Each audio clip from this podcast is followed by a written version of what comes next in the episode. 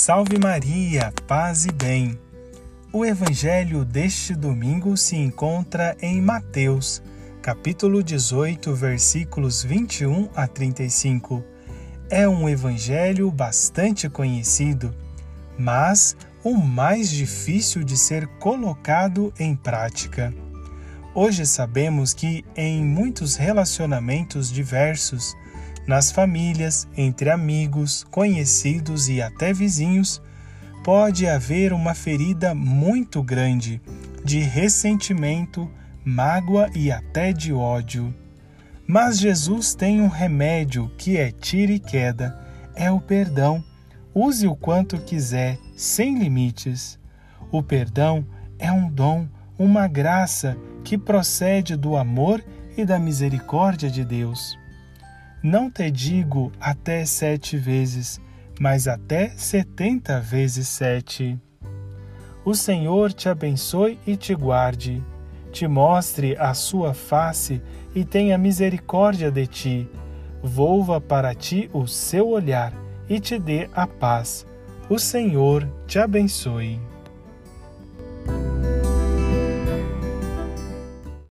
Dentre os escritos do Novo Testamento, a carta de Judas se situa entre as menores, com apenas 25 versículos. Esta carta é um dos textos mais ignorados do Novo Testamento. Em nossa liturgia, ela é utilizada apenas no sábado da oitava semana do tempo comum dos anos pares. Sua admissão no cânon bíblico foi motivo de contestação devido ao seu conteúdo. Para tanto, é necessário que nos debrucemos sobre esta carta para bem compreendê-la e para entendermos o motivo pelo qual ela é considerada uma carta inspirada. Quando foi escrita a Carta de Judas? A Carta de Judas é, conforme nos apresentam alguns historiadores, anterior à segunda carta de Pedro. Alguns autores nos garantem que a Carta de Judas deve ter sido redigida por volta do ano 100. Um dos fatores que contribuem para essa possível data é, como nos apresentam esses historiadores, a relação existente entre a carta de João com a carta de Judas, sobretudo naquilo que se refere aos adversários que ambas as comunidades combatiam, a saber, os falsos mestres. Essa semelhança entre as duas cartas não nos deve levar a pensar que seja a mesma comunidade ao qual as cartas são dirigidas, mas sim a possibilidade de serem redigidas no mesmo período ou em períodos próximos, que leva alguns autores a definirem o ano 100 como ano de escrita da carta de São Judas. O autor da carta de Judas. Sabemos que nem sempre as cartas que carregam o nome de uma determinada pessoa, apóstolo ou quaisquer outros personagens importantes da Bíblia tenha sido redigido de fato por essa personagem.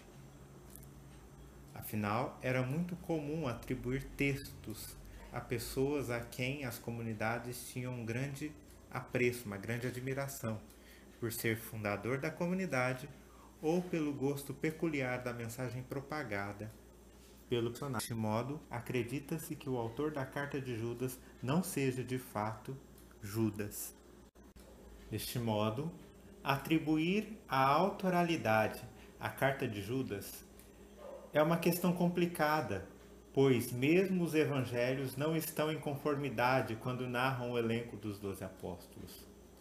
Deste modo, no Evangelho de Marcos, capítulo 3, versículo de 16 a 19, encontramos apenas a figura de Judas Iscariotes, o traidor. Sobre o outro Judas, encontramos com a nomenclatura de Tadeu, que Marcos o coloca como filho de Tiago. O mesmo encontra-se na narrativa do Evangelho segundo Mateus, como verificamos no capítulo 10, versículos de 2 a 4. Já na perícope, título 6, versículos de 14 a 16 do Evangelho de São Lucas, citam o nome de Judas na expressão Judas de Tiago, que em algumas traduções colocou como filho de Tiago. Por fim, na perícope de João, capítulo 14, versículo 22, encontramos apenas o nome de Judas citado, como afirma o Evangelho, não é o Iscariote. Porém, logo no início da epístola de Judas, encontramos a afirmação de Judas como irmão de Tiago e servo de Jesus Cristo, o que, segundo alguns autores, põe em questão se foi ou não Judas, o apóstolo, quem escreveu a carta. Justamente por não se apresentar como Judas o apóstolo. Historiadores acreditam que a carta não espelha uma realidade do período apostólico, isto é, período em que viveram os doze apóstolos, mas um período posterior à morte dos doze apóstolos. Na carta, encontramos alguns elementos que nos faz reportar a este momento pós-apostólico, quando o autor faz memória dos ensinamentos dos apóstolos. Assim, fica ainda mais evidente que a escrita não tenha sido feita por Judas Ainda mais quando voltamos para a datação, como vimos anteriormente, acaciada a um período por volta do ano 100, ou seja, um período distante da morte dos apóstolos. Entre os historiadores, não há um consenso na questão do verdadeiro autor da carta de Judas.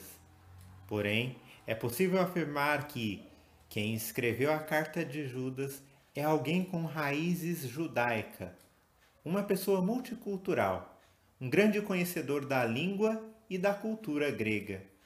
Elementos dessa multiculturalidade do compositor da Carta de João desvêm no estilo próprio que assemelha aos midrashes judaicos, ao modo de explicar e aplicar a Torá à vida da comunidade e também se assemelha à Haggadah judaica, ao modo como os rabinos defendiam o judaísmo.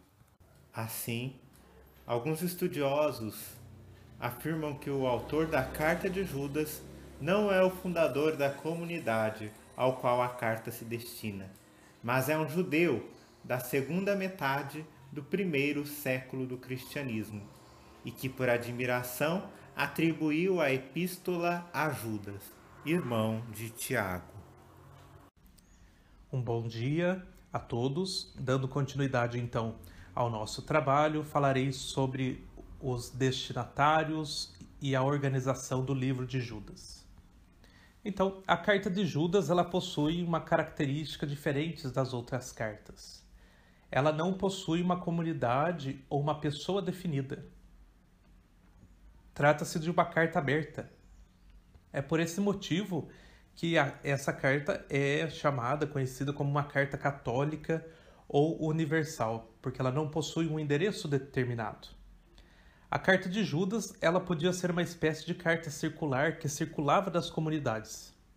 Nós não sabemos onde foi escrita e nem para onde foi destinada. Não é possível saber quem foram os leitores da carta de Judas, pois a carta não apresenta referências explícitas e nem implícitas sobre o público. Então, pouco se sabe ao certo sobre os primeiros leitores aos quais esta carta é dirigida, exceto que ela se destina aos chamados queridos em Deus Pai e conservados por Jesus Cristo. Essa descrição dá a entender que Judas estava escrevendo a um grupo de comunidades e não a uma comunidade específica. Muitos estudiosos, teólogos, é, comentaristas pensam que Judas estava escrevendo ao mesmo público da segunda carta de Pedro, considerando as heresias que as duas cartas combatem. Mas não há nenhuma evidência disso. Pelo fato de escreverem no mesmo contexto histórico, esses falsos mestres estavam se tornando um problema crescente para a maioria da comunidade cristãs primitivas. Né? O próprio Paulo é, trata um problema semelhante na sua carta aos Colossenses. Portanto, então é provável que Judas tenha escrito essa carta aos cristãos judeus, aos quais ele tinha ministrado tanto na Palestina é, quanto em outras partes. É, em toda a carta de Judas, nós encontramos severas e duras críticas ao grupos de adversários infiltrados dentro da comunidade. É, o autor trata esse grupo de infiltrados chamando-os de ímpios, porque transformavam a graça em libertinagem. O autor acusa esse grupo de negar Jesus como o único Senhor dos cristãos. É, a, a carta de Judas é constituída de um único capítulo e de apenas 25 versículos, e ela é, pode ser dividida em duas partes. A primeira parte inicia com uma saudação. Do verso 3 até o 19, nós, te, eh, nós temos o autor falando dos falsos mestres. Ele diz que essas pessoas devem ser confrontadas. Ele diz que essas pessoas já estão condenadas, que eles têm um caráter reprovado e que já são conhecidos desde a antiguidade e exorta a comunidade a respeito deles. Do verso 20 até o 25, o autor utiliza uma linguagem rígida para exortar a comunidade sobre esses falsos mestres. O autor coloca-os debaixo do juízo de Deus. Mas quando o autor se dirige para aqueles que estão sendo enganados, ele utiliza um tom pastoral. Né? Ele usa uma linguagem mais popular. Ele diz a partir do verso 20 que os irmãos devem cuidar de si que os irmãos é, é, têm que se compadecer daqueles que estão sendo enganados e eles têm que confiar que Deus haverá de guardá-los. Olá, bom dia! Continuando a apresentação deste nosso trabalho, vamos ver nessa parte o motivo da escrita da carta de Judas. A partir do versículo 4, temos uma ideia do porquê esta carta foi escrita. Vamos ler juntos? Versículo 4. De fato, infiltraram-se no meio de vocês alguns indivíduos que desde há muito estão inscritos para o julgamento. Eles são os ímpios, que convertem a graça de nosso Deus em pretexto para a libertinagem e negam Jesus Cristo, o nosso único soberano e Senhor. Neste versículo, podemos perceber que esta carta foi dirigida a uma comunidade onde havia cristãos de diversas procedências. E é evidente que aqui, nessa comunidade, exista um problema. O autor queria prevenir contra as doutrinas de falsos mestres que haviam se infiltrados na, na comunidade. Porém, não é possível saber com clareza quem são estes, mas a carta os trata com desprezo e chama-os de indivíduos que se infiltram, também são chamados de ímpios, que transformam a graça em libertinagem. É interessante notar que estes falsos profetas, mestres, também negam a Jesus Cristo como único soberano e Senhor, uma dificuldade semelhante ao da comunidade de 1 João. Mais adiante, no versículo 10, existem outras indicações de quem seriam estes indivíduos que estavam infiltrados na comunidade. Vamos ler juntos o versículo 10. Esses indivíduos, porém, dizem blasfêmias contra tudo o que eles não conhecem, e o que conhecem instintivamente, a maneira de animais, é que os conduz à ruína. Veja, pelas expressões blasfêmias e conhecem instintivamente, pode estar se referindo ao gnosticismo, algo que estava bastante presente nas comunidades primitivas do primeiro século. Mas quem são estes e o que faziam? Bom, o gnosticismo, um fenômeno que constituía um complexo de elementos místicos, psicológicos e filosóficos apresentado num amplo espectro de crenças e sistemas surgidas no Oriente Mediterrâneo e regiões adjacentes, aproximadamente à época dos, dos primórdios do cristianismo, onde, segundo Epifânio de Salamina, cada um deles produziu a própria escola de pensamento por suas paixões particulares próprias e inventaram inúmeros caminhos do mal. Bom, é possível conferir esta citação no nosso trabalho escrito. Os gnósticos também professavam o cristianismo e conviviam nas comunidades e até mesmo exerciam funções de ensinar mas para se enriquecer, se dar bem. Até mesmo participavam na celebração eucarística. De qualquer forma, o comportamento destes indivíduos dentro dessa comunidade está marcada por uma falsa piedade e religiosidade. Os ensinamentos destes grupos estavam causando transtornos e dividindo a comunidade. Enfim, o autor precisava abrir os olhos da comunidade para que não percam de vista o seu ponto de partida e os adverte estes falsos profetas, dizendo: Ai deles, e segue com a maldição contra eles. Um paralelo deste ai do autor podemos nos remeter aos seis ais no capítulo 5 do profeta Isaías, que apresentam uma terrível ameaça, todos eles contra os perversos do povo de Deus.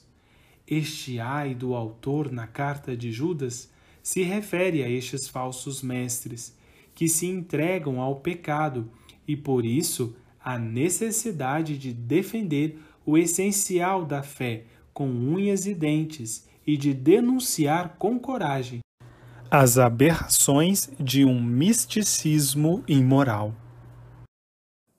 A carta de Judas parece-nos um texto estranho, pois em seu conteúdo o autor utiliza muitos textos apócrifos, motivo pelo qual dificultou a aceitação desta carta no cânon bíblico.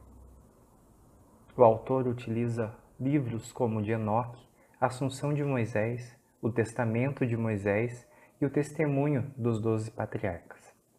Além do mais, que existe certa distância entre esta carta e o conteúdo dos evangelhos. Em outras palavras, não se encontra nenhuma ligação estreita entre o seu conteúdo e o dos evangelhos, entre o que o autor diz e o que Jesus serve. No versículo 6 da carta de Judas, quando se fala na queda dos anjos, o autor faz menção do texto apócrifo de Enoque. Também, quando são mencionados no versículos 6 e 7. O pecado dos anjos e o pecado de Sodoma também é utilizado um texto do testemunho dos doze patriarcas.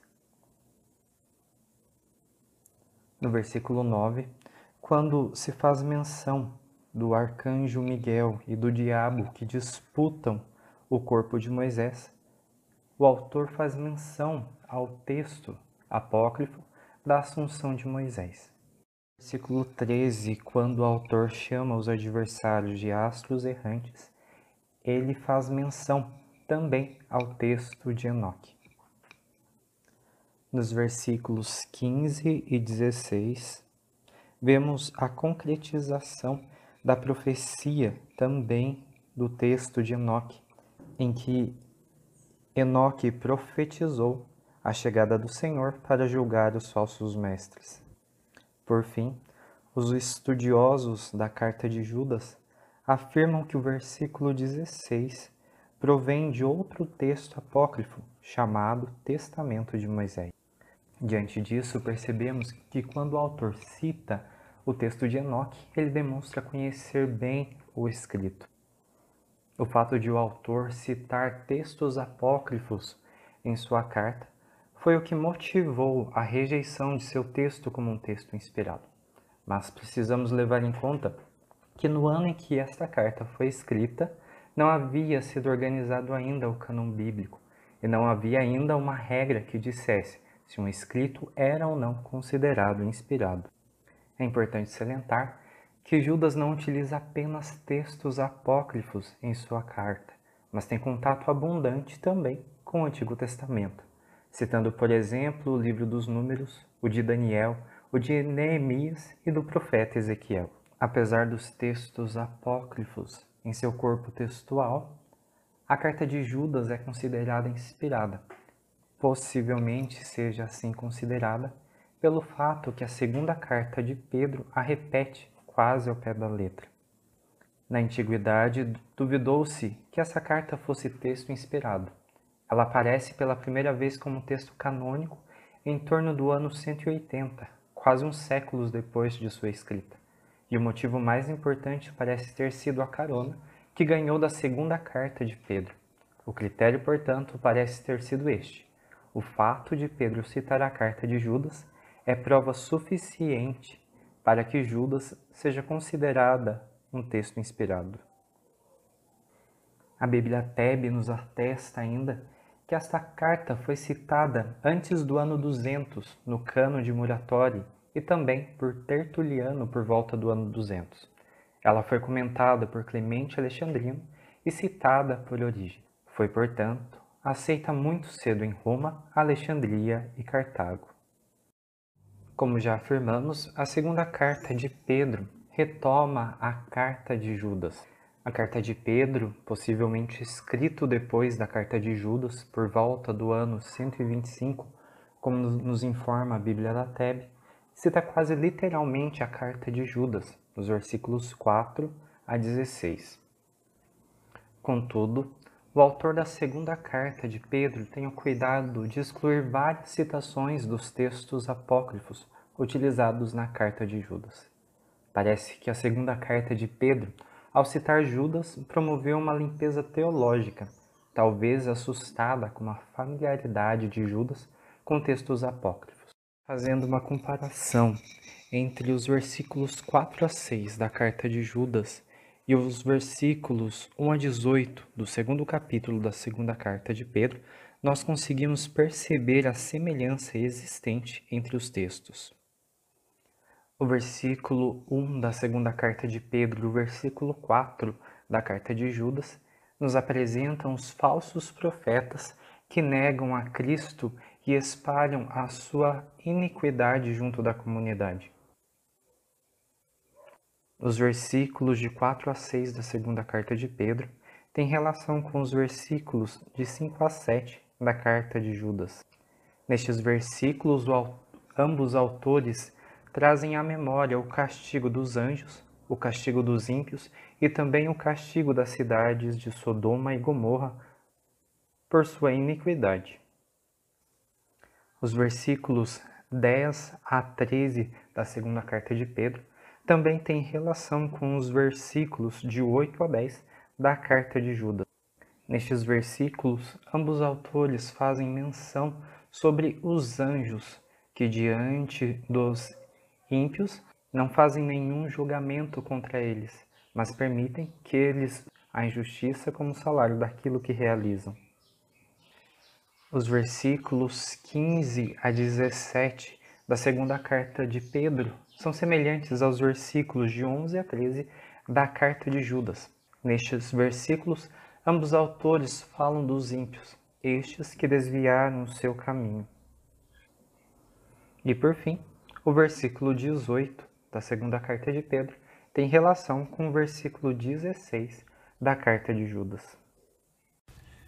Finalizando esta apresentação, sem sombras de dúvidas, a carta de São Judas tem como objetivo principal não deixar que a fé se enfraqueça apesar das dificuldades e exorta, portanto, a esta comunidade a resistir diante daqueles indivíduos que, fingindo ser cristãos, deixaram o Senhor e estavam corrompendo a comunidade. É um texto muito distante do nosso tempo. Sua leitura pode ser desconcertante. No entanto, é um texto vibrante, uma carta vibrante. A igreja primitiva descobriu neste texto vestígios válidos da genuína tradição apostólica. Assim como estes destinatários da carta de São Judas, nós também somos convidados, desde a moral cristã, a acolher a autêntica verdade que é Jesus Cristo, assumi-la, respeitá-la e amá-la. Esta verdade deve ser a fonte permanente do nosso modo de agir. A comunidade cristã é o espaço vital para acolher, viver o Evangelho e abraçar a fé. Somente quando há coerência entre o que é dito e o que é feito, estamos dando uma resposta fiel a este Evangelho de Jesus e que alcançamos a nossa própria salvação e a dos outros ao nosso arredor. Obrigado, paz e bem.